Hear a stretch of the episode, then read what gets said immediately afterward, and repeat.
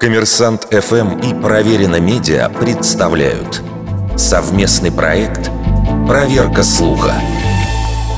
Правда ли, что согласно ученым, у каждого человека на Земле есть как минимум шесть двойников? Согласно распространенному мнению, причудливая игра природы привела к тому, что где-то по планете ходят несколько человек, как две капли воды, похожих на нас. Для подтверждения теории несколько лет назад был создан сайт Twin Strangers, где, загрузив собственную фотографию, можно попытаться разыскать своих близнецов по всему миру. В 2015 году антрополог Теган Лукас из Австралии опубликовал результаты исследования почти 4000 лиц из общедоступной базы данных.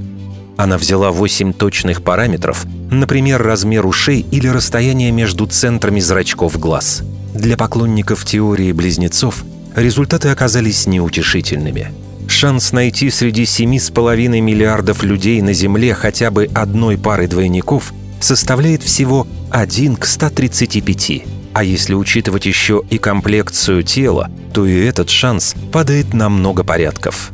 Но откуда же появляются новости о случайно встретившихся двойниках?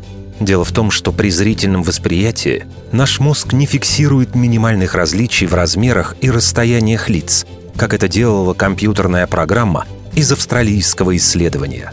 Кроме того, есть еще один фактор. Нейрофизиологи говорят, многие из тех, кто кажется нам двойниками, это люди, которых мы не очень хорошо знаем.